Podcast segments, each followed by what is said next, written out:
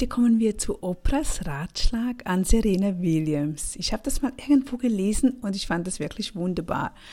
Serena Williams, die, die Tennisspielerin, sagte, oder sagte damals, ich bin eine Athletin und ich bin schwarz. Und viele schwarze Athleten gehen pleite.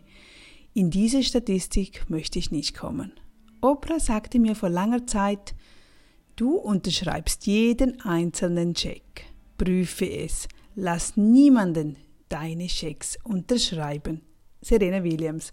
Wunderbar, oder? Also ein typisches Beispiel. Du siehst gerade auch Sportler, Künstler, Menschen, die sich nicht so gerne natürlich mit Zahlen beschäftigen, die anderweitig schon Zahlen, aber wahrscheinlich eher Statistiken, weil wie oft treffen sie, was geht richtig, was funktioniert weniger. Die haben den Kopf ganz anders für andere Dinge. Und für da für das gibt es ja das Management.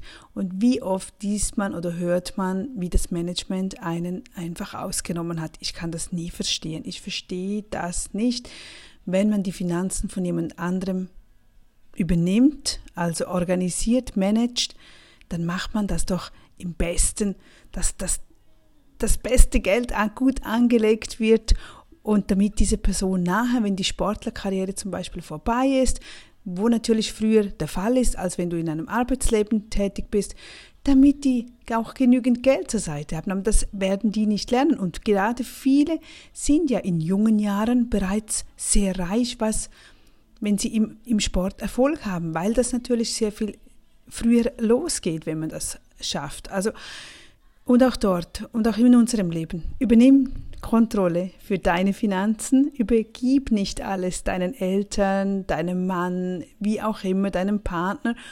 Ihr könnt es abgeben, aber du musst Zugriff haben auf all deine Online-Banking-Konten, auf die Konten. Du musst wissen, was reinkommt, was rausgeht. Wie das im Detail läuft, musst du ja nicht unbedingt äh, umsetzen. Das kann schon jemand anders machen. Aber du musst prüfen und checken. Und auch wenn du selbstständig bist oder ein eigenes Business hast, da spreche ich auch wieder aus Erfahrung. Wenn man, es ist niemand besser wie du selbst, der denkt, was im, im Business oder in deiner Selbstständigkeit vor sich geht. Du bist die Person, die weiß, was rein und raus geht und du überlegst mit Herzen und mit Verstand. Ein Buchhalter funktioniert meistens ganz anders. Der hat reine Zahlen, der überlegt nicht, der macht sich keine Gedanken, wie deine Selbstständigkeit aussieht, sondern der sieht einfach, okay, du hast das verkauft, geht raus, geht rein, Aufwand, Ertrag, fertig. Aber da ist viel mehr damit verbunden, wie wir Reichtum aufbauen können, gerade in der Kombination mit der Selbstständigkeit, mit einem eigenen Business.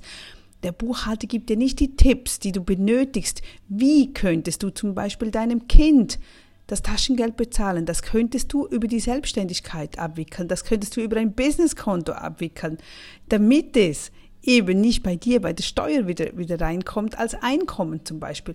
Einfach so viele Dinge. Oder auch Senioren, wenn Senioren dir mithelfen, deine Eltern, dass du dort Freibeträge hast, die du ausschütten kannst, die du abgeben kannst die du dann nicht versteuerst. Also da gibt es so viele Tricks und, Trips und äh, Tricks.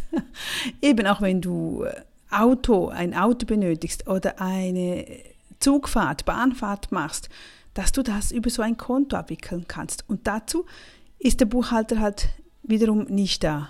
Aber da, dafür gibt es ja unser Happy Money Girl.